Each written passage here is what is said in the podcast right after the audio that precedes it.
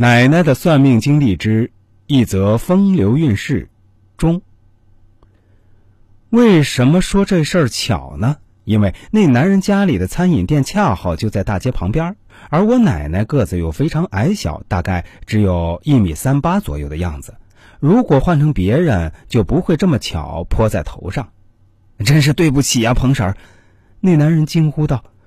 虽然他以前没有跟我奶奶直接打过交道，但他还是认识我奶奶的名字。我奶奶绝对是小镇上的一个名人，一度被人称之为是街长。因为她每天没事就会在街上晃悠，调停一下别人家里的矛盾，给人家的儿女说说媒，给别人看看相，找人唠唠嗑之类。这个镇子上没有人敢得罪他，那些小流氓也不敢，因为整个街上的人差不多三分之一以上都是我奶奶给说媒做成的，那些小混混的父母也不例外。需要说明一下的是。我们小镇里虽然有好几万人，但真正直接住在街上的也就几千人，大概一千个家庭。所以我说三分之一以上的人家是我奶奶说过媒的，是毫不夸张的。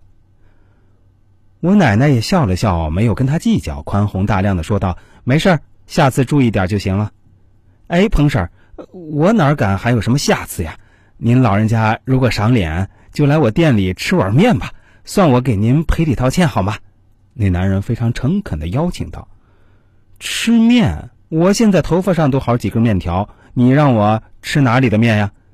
我奶奶也幽默的说道：“嘿嘿，呃，彭婶您真会开玩笑。”那男人笑嘻嘻的说道：“话还没说完，他老婆已经把一碗热乎乎的面端上来了。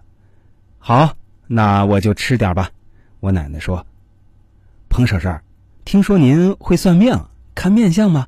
那男人说：“我这可不知道自己的八字啊。小时候家里穷，也没钟表。”什么？一碗面就想让我给你看相？我奶奶假装发怒道：“不不不，你老人家什么时候想来，随时来吃嘛，不收你的钱。”那男人赶紧说：“我这个人真的命苦，还没出生就死了爹，八岁又死了娘。”所以啊，我是相信有命运存在的。嗯，我奶奶看了看他，说：“你确实命挺苦的，否则也不会带着老婆孩子来到我们这个小镇子上谋生。”是是是，那男人说：“我这个人不会说话，做事儿又毛躁，性子也急，但幸亏老天爷还是没有完全堵死我的路，呃，让我娶了个好老婆。”你先停一下，我奶奶马上终止了他的话语。或者说终止了他王婆卖瓜似的自吹自擂，你呀，是想听我说实话呢，还是说假话？哎呀呀，彭婶，嗯，我肯定想听实话呀。那男人说：“我怎么可能想听您说假话呢？”